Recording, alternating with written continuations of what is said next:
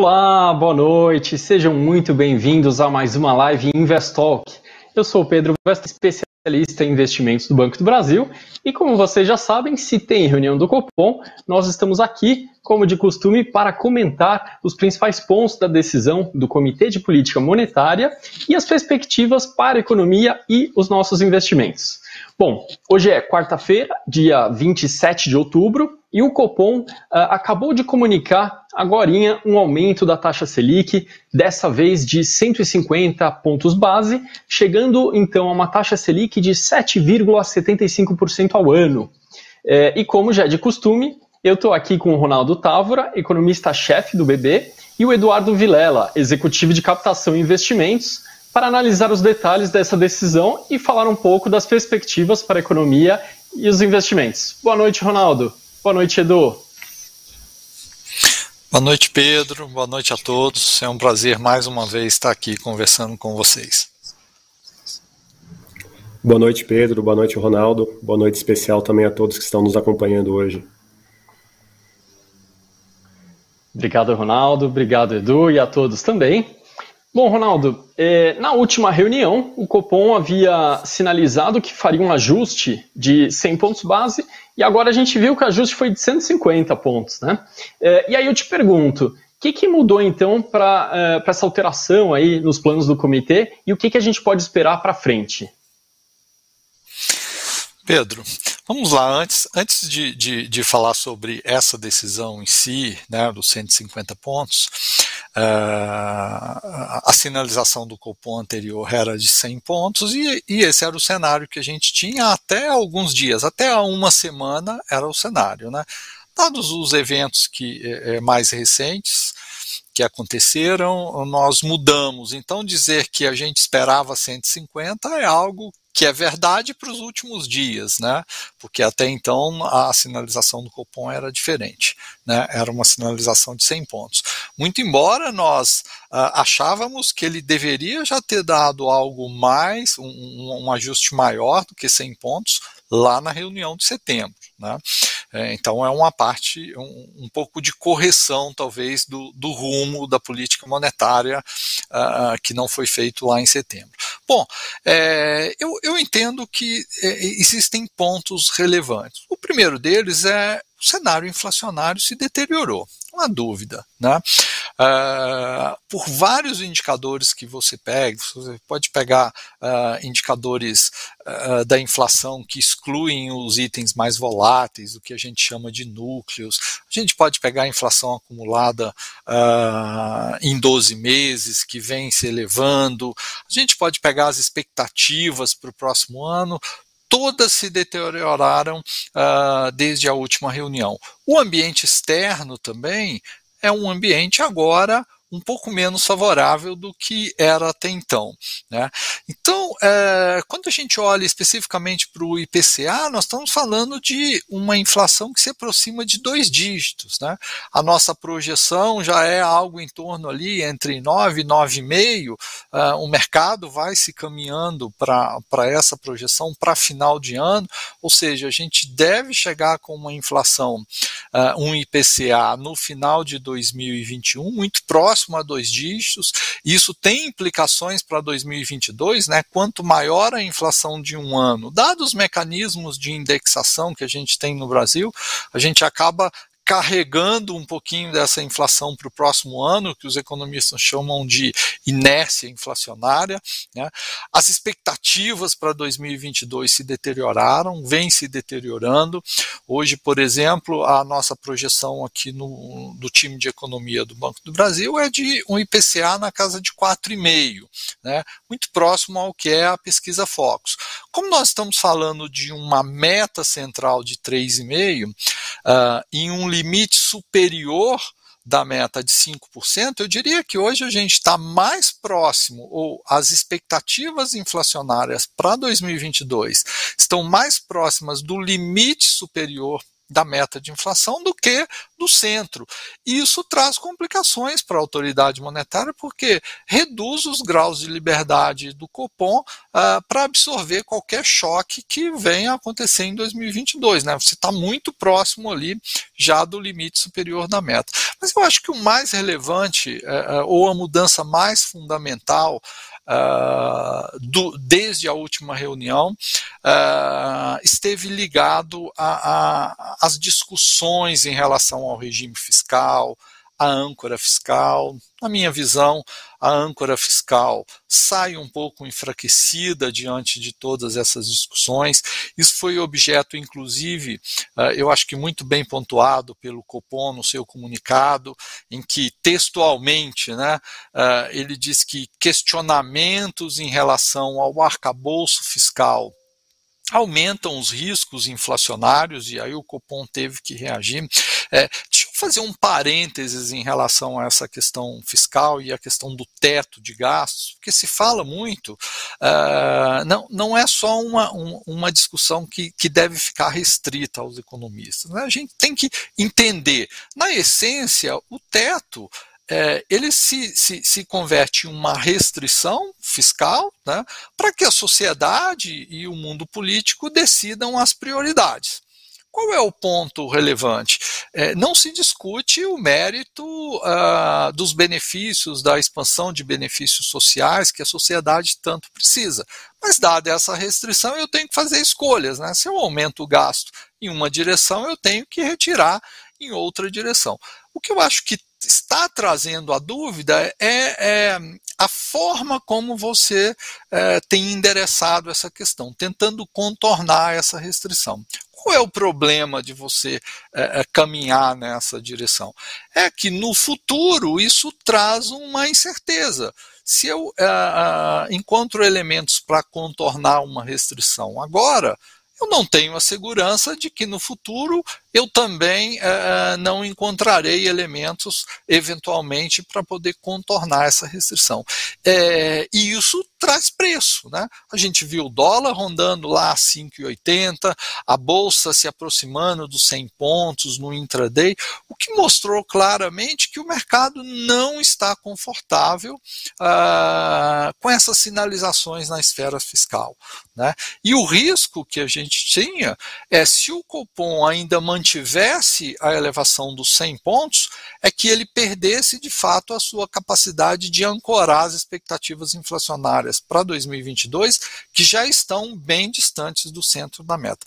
Então, me parece que há elementos uh, bem materiais para essa reação mais contundente uh, do Banco Central, e ainda bem que ele fez Obviamente que é, tem efeitos colaterais. O efeito colateral mais danoso, num primeiro momento, é o efeito sobre a atividade econômica. Né? A gente não gostaria, uh, neste momento, que eu tivesse uma, uma força puxando contra a recuperação da atividade econômica.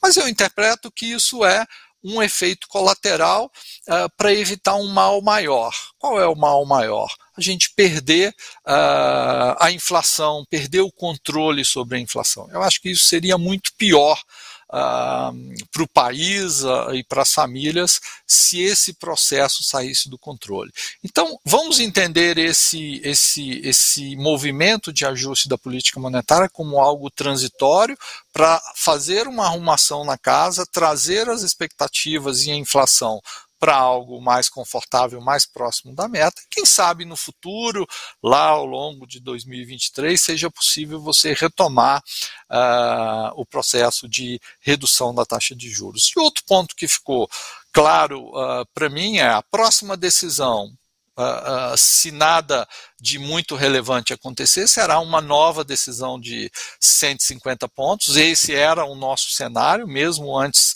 uh, do comunicado de hoje, né?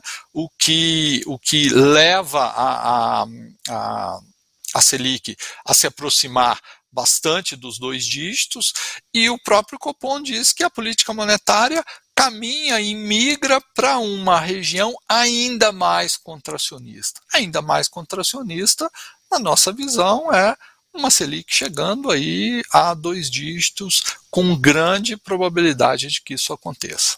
Pedro, É, eu acho que esses são os pontos essenciais dessa decisão, né? e reforçando que, é, é, diante de tudo o que aconteceu nas últimas semanas, parece que foi a decisão bastante acertada do, do, do Comitê de Política Monetária. Que bom, Ronaldo. Pontos importantes que você trouxe. Então, realmente, essa questão da inflação, da incerteza, mercado desconfortável. É, então, aí acaba sendo uma, uma boa sinalização. Muito obrigado, Ronaldo. É, agora, Edu, é, Edu, com a Selic, então, caminhando, como o Ronaldo bem falou, para dois dígitos, né? O investidor começa a olhar um pouco mais ali a, na carteira dele os investimentos de renda fixa, né? E aí eu trago uma, uma notícia que em setembro o Tesouro Direto atingiu o número de 13 milhões de investidores cadastrados, com destaque para as eh, operações do Tesouro Selic. Eh, quais outras opções o investidor encontra para acompanhar essa alta na taxa de juros, Edu? Vamos lá, Pedro. Sim, primeiro, né, é, até ouvindo o Ronaldo agora, essa Selic nesse patamar, parece que já faz muito tempo que a gente estava aqui conversando sobre a Selic em 2%, né, e aquele suposto fim da renda fixa, enfim, né, fato que a renda fixa sempre terá espaço na carteira de qualquer investidor, né, seja para compor a reserva de emergência, né, que é imprescindível, seja também como parte ativa de uma estratégia para buscar rentabilidade. Em momentos como o atual, Pedro, né, de juros em alta, surge também outro aspecto importante, que é o próprio custo de oportunidade do dinheiro. Né? Ou seja, quanto que o meu dinheiro pode render praticamente sem risco e com liquidez, ou melhor, né, até na verdade, o que, que eu deixo de ganhar quando eu resolvo fazer um outro uso do meu dinheiro. E aí, assim, vale a gente olhar em retrospectiva, né? O Brasil, ele sempre teve um custo de oportunidade do dinheiro historicamente alto. Isso explica, em parte, a nossa grande concentração né, estrutural que existe em investimentos de renda fixa pós-fixada, é porque, em suma, o investidor ele não precisava ir muito além disso para obter melhores retornos. Com o processo de redução da Selic, né, que nós tivemos aí desde 2016, mas em especial a partir de 2019, houve ali um incentivo, né, meio que praticamente natural, dos investidores buscarem alternativas com melhor perspectiva de retorno. Afinal, o custo de oportunidade do dinheiro estava bem baixo. É, só que agora em 2021, né, é, a mudança que a gente teve ao longo do ano, ela foi bem significativa né, em termos de expectativas macroeconômicas. É, com a alta dos juros, é natural né, voltarmos a ver um crescimento também na procura por ativos com essa característica de caixa, né, como é o caso do Tesouro Selic, que você citou, mas também dos fundos DI e dos próprios CDBs pós-fixados. É, mas como você disse, né, Pedro, assim, temos alternativas na renda fixa, além disso, temos, temos sim, né, temos, temos várias outras é, que se beneficiam desse juros mais alto. Uma delas né, são as próprias letras, né, como a, a LCI, a LCA, que inclusive por serem isentas de imposto de renda para a pessoa física, elas costumam apresentar ganhos mais interessantes do que essas, é, do que essas alternativas mais tradicionais. Tem um outro, uma outra modalidade, tá, que ela merece destaque, que ela vem crescendo, ela é tendência no momento, que são os títulos de crédito privado, como, como, as, como são as debentures, né? É, seja via aquisição direta, né, seja via fundos de investimento especializados nesse tipo de estratégia, é algo que tem chamando bastante atenção é, o crescimento dos números. Tá? Cada vez mais investidores estão optando é, por esses ativos para ali no mix né, de diversificação trazer um componente extra. É, a gente não pode deixar de falar também, ainda nessa linha de tesouro, de tesouro direto, dos títulos pré-fixados e dos, dos, títulos atrelados à inflação. Tá? Por exemplo, no tesouro pré-fixado, a taxa desses ativos está em patamares há muito tempo não vistos. Tá? Alguns vencimentos aí oferecendo taxas acima de 12% ao ano. É, é uma taxa interessante? Sim, parece ser uma taxa bem interessante, mas não há nenhuma garantia de que essas taxas não poderão estar ainda maiores no futuro, né? na semana que vem, no mês que vem, enfim. É, mas vale a pena dar uma olhada, né? Para quem se interessar, assim, é importante, né? É focar nos, no, nos vencimentos mais curtos, tá? É, e também estar preparado para a volatilidade. E isso daqui nós não temos nenhuma dúvida, vai ser a tônica do mercado.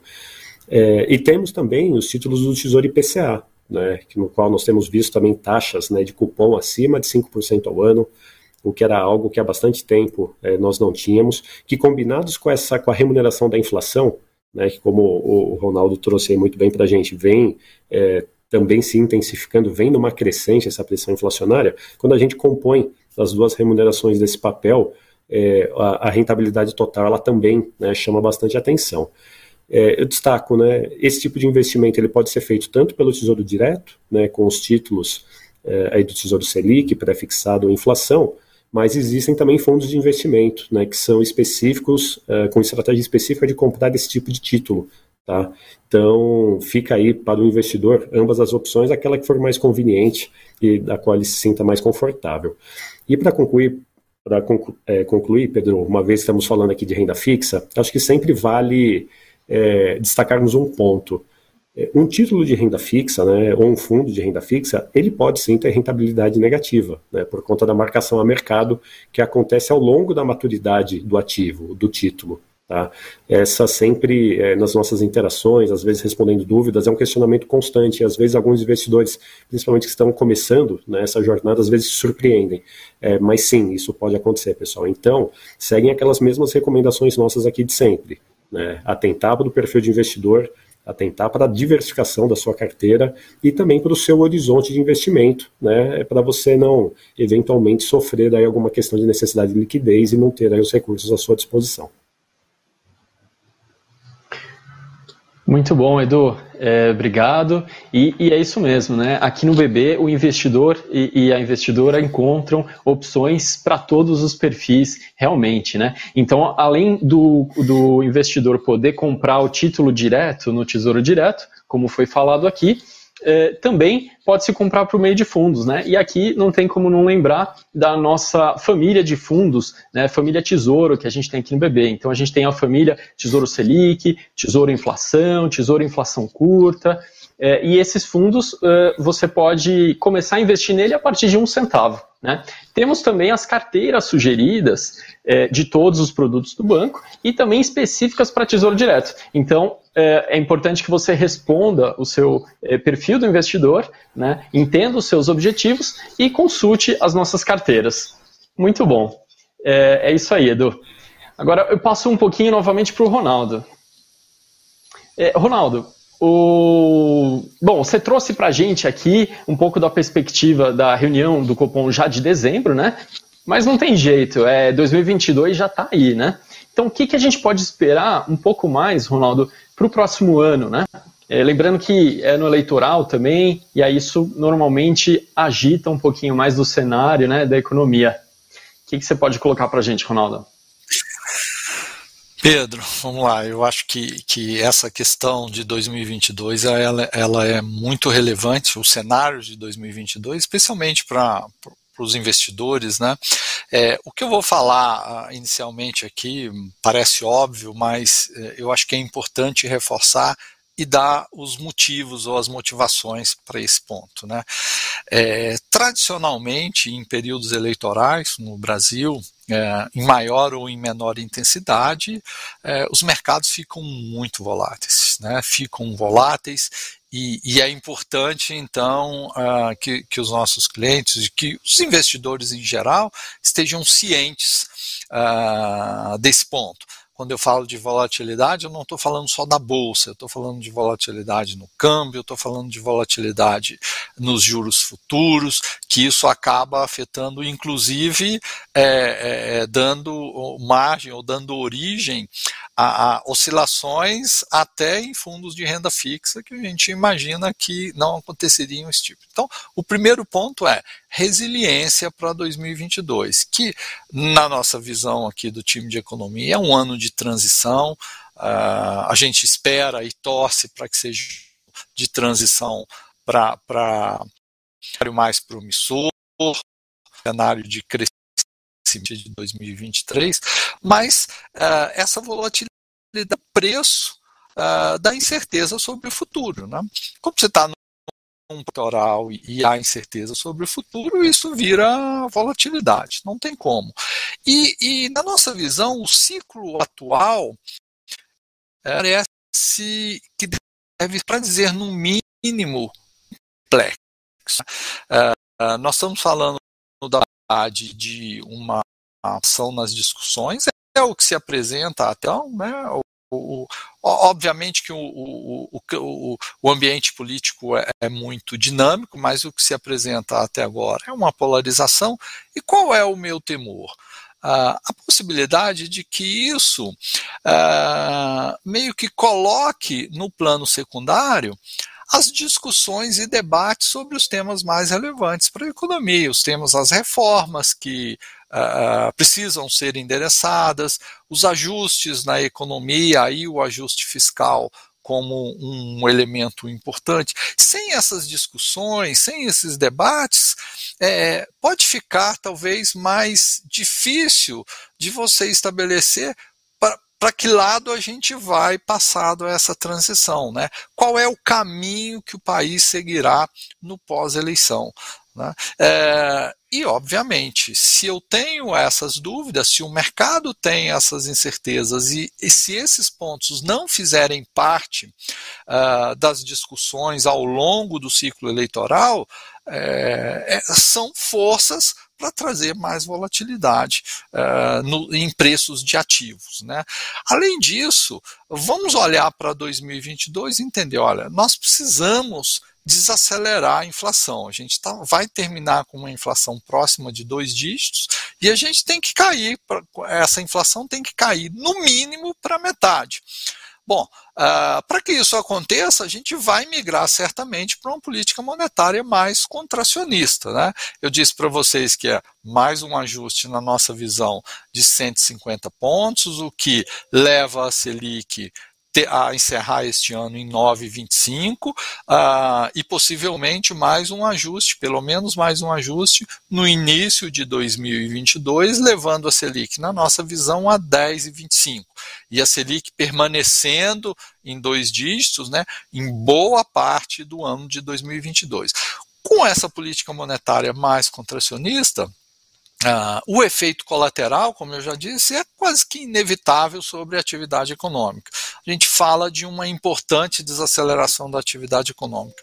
Não estamos falando em crise, uh, o time de economia do Banco do Brasil não compra a ideia por hora de que a gente entra em recessão em 2022. A gente acredita sim numa desaceleração muito forte. Né? Estou falando de um PIB que deve encerrar esse ano crescendo aí em torno de 5%, um pouquinho a mais e um pouquinho a menos, e para 2022 nossa expectativa é um PIB ali ao redor de 1%, ou seja, uma desaceleração muito forte, um crescimento fraco, muito aquém daquilo que a gente gostaria, muito aquém daquilo que é necessário para você gerar os empregos e reduzir a taxa de desemprego de forma relevante, mas na nossa visão, dada essa conjuntura, é o que é possível neste momento. De novo, aquilo que eu disse, um ano de transição e torcemos e esperamos que seja a transição para um período de maior crescimento aí uh, pós 2000, pós eleição, né, a partir de 2023.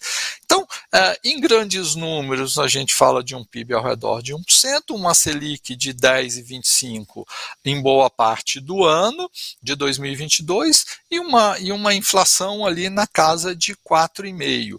Como se não bastassem essas questões, nós temos também um ambiente externo menos amigável. A gente está falando de uh, uma inflação que incomoda também lá fora, uh, e com isso as principais autoridades monetárias uh, dos países desenvolvidos dão sinais de que precisam fazer algo na política monetária lá fora, né? Isso significa um ambiente talvez menos amigável aos emergentes. Uh, isso é uma pressão eventual pra, eventualmente para a taxa de câmbio e essa pressão vinda de fora na taxa de câmbio vem se aliar ou se associar ah, às pressões domésticas vindas dessas incertezas. Nós estamos falando de um câmbio que no nosso cenário encerra Uh, em 5,50 uh, uh, ao final de 2022, mas uh, esse número esconde uma dinâmica importante nessa dinâmica, ao longo do ciclo eleitoral, é difícil precisar exatamente em qual mês, em qual período, mas a gente trabalha com um câmbio oscilando em torno de 5,70 e 5,80 em alguns momentos desse ciclo eleitoral. Portanto, bastante volatilidade ainda. Né? É, e aí, é, Pedro, não tem como, né? É, resiliência, aquilo que a gente já fala constantemente, né?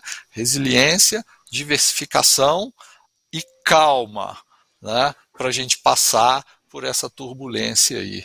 É, mas lembrando, não estamos falando de um país que vai entrar em crise e em recessão. Por hora, não é esse, não é esse o nosso cenário principal.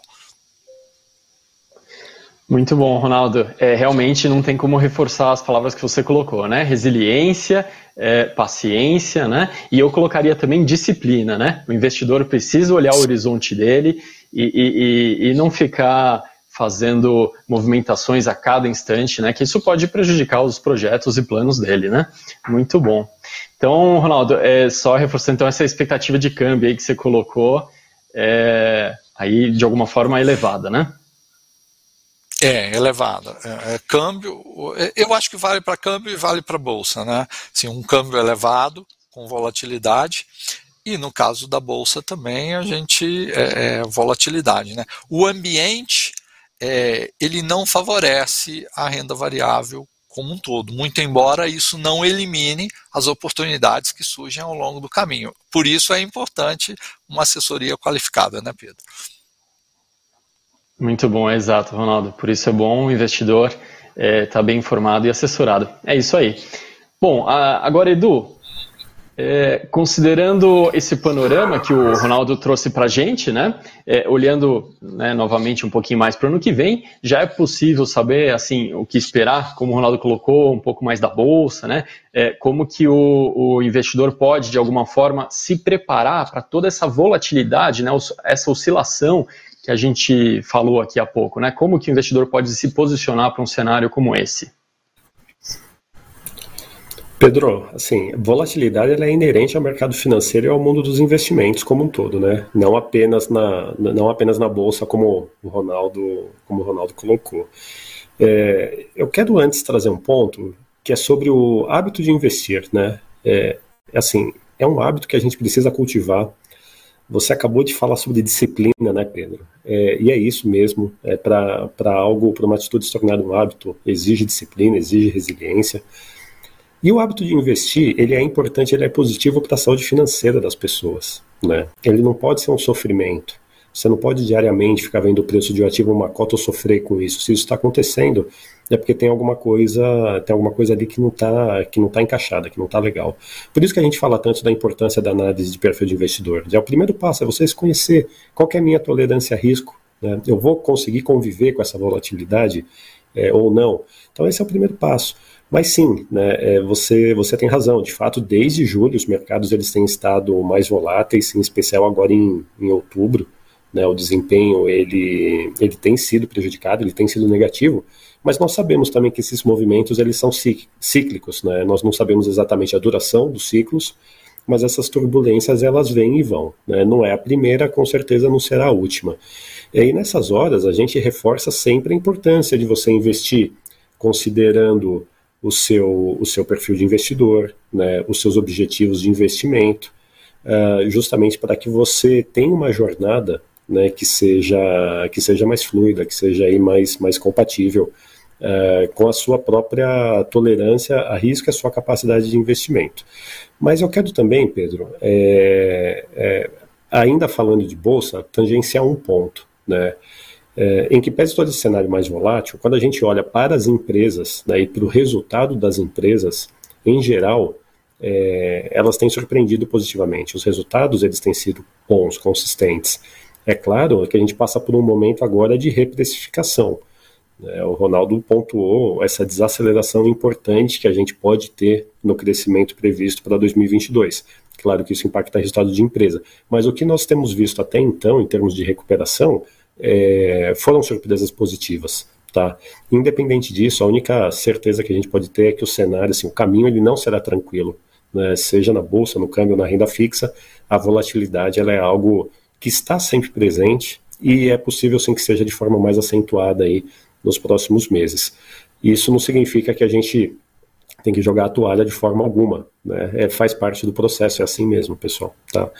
É, mas, Pedro, eu quero trazer como destaque também, é, assim, vamos, vamos olhar um pouco da parte positiva. Tá? É, tem uma classe de investimento que tem se destacado em 2021, né, que são os investimentos no exterior.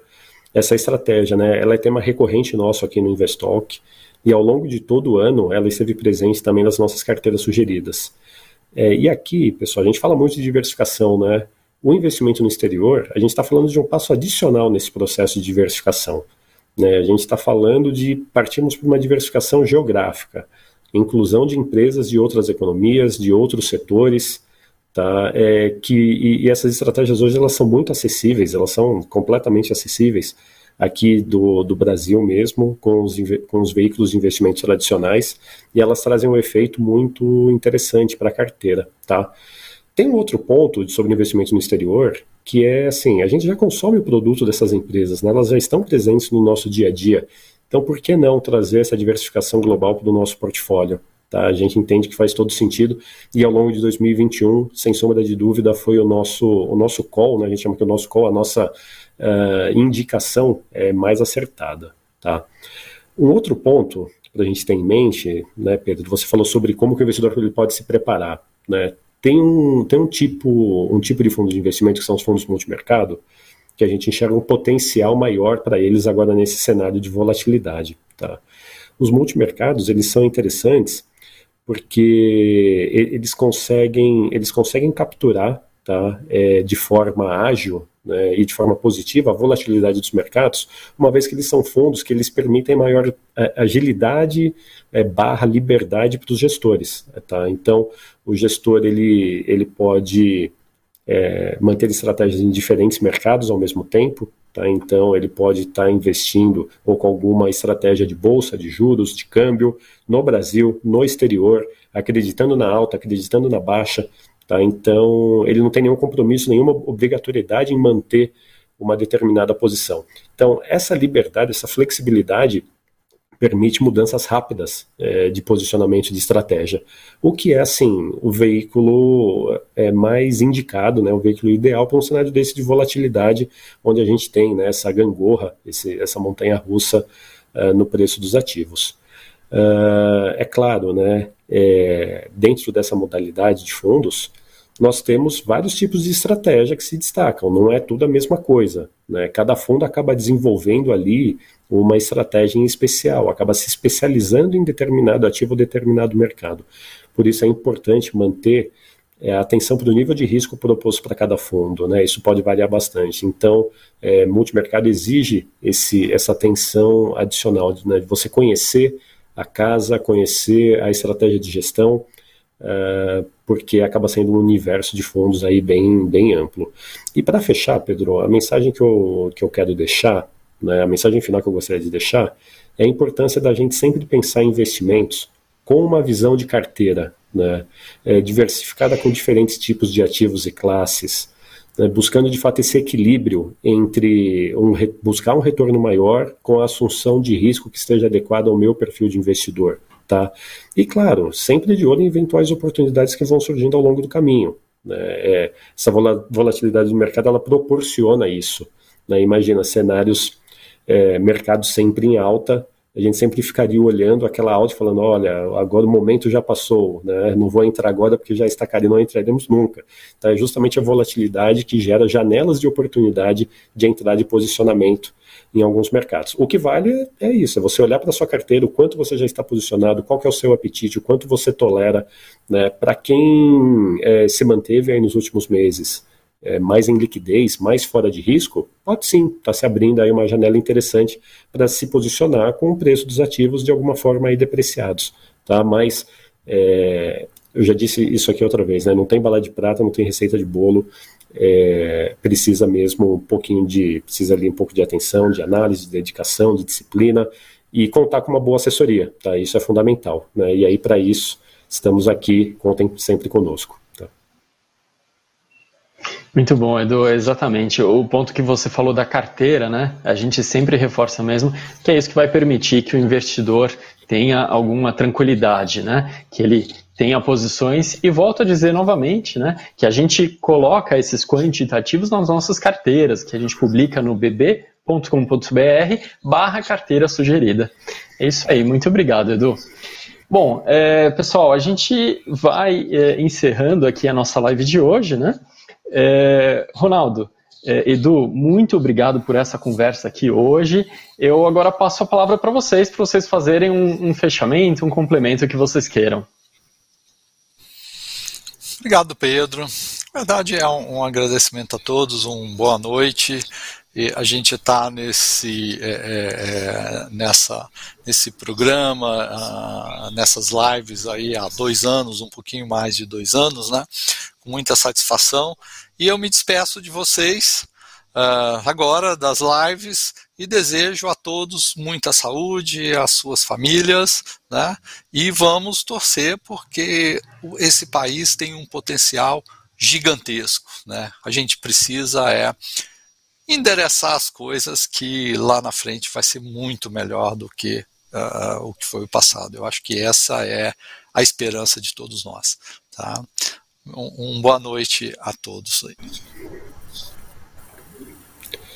Pedro, boa noite. Obrigado aí mais uma vez pela oportunidade de estar aqui, né, nesse, nesse bate-papo aqui é, de alta qualidade, né, que é, nós acreditamos muito né, no que estamos fazendo aqui e temos a certeza de que de alguma forma a gente possa estar contribuindo uh, para a tomada de decisão né, e para um melhor uh, para uma melhor gestão financeira de todo mundo que está nos assistindo.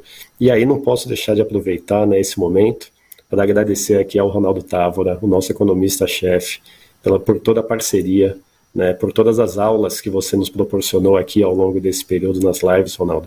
Muito obrigado. Né? Te desejo aí toda a felicidade na nova fase e sempre que quiser voltar aqui para comparecer no Investalk, o convite já está feito desde já. Muito bom. É, realmente, é, Ronaldo, é, a alegria de poder conversar com o economista-chefe do BB é muito grande para nós aqui, para os nossos investidores e investidoras, é, Edu Vilela também, nosso executivo. Isso é muito bom e eu tenho, não tenho dúvida nenhuma que os nossos investidores estão aproveitando bastante e ficam agradecidos, viu, Ronaldo? Obrigado.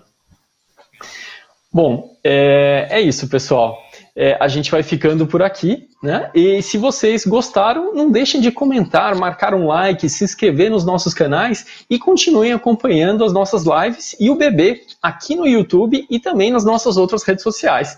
Fica a dica também sobre os nossos podcasts de investimentos e educação financeira lá no Spotify. Diariamente, a gente publica conteúdos sobre o mercado e investimentos para manter vocês sempre informados. É, obrigado a todos que nos acompanharam até aqui. Lembrando que essa live fica gravada e você pode compartilhar o vídeo com seus amigos e familiares. Até a próxima e já sabem, se tem reunião do Copom, estaremos te esperando aqui. Obrigado, até logo.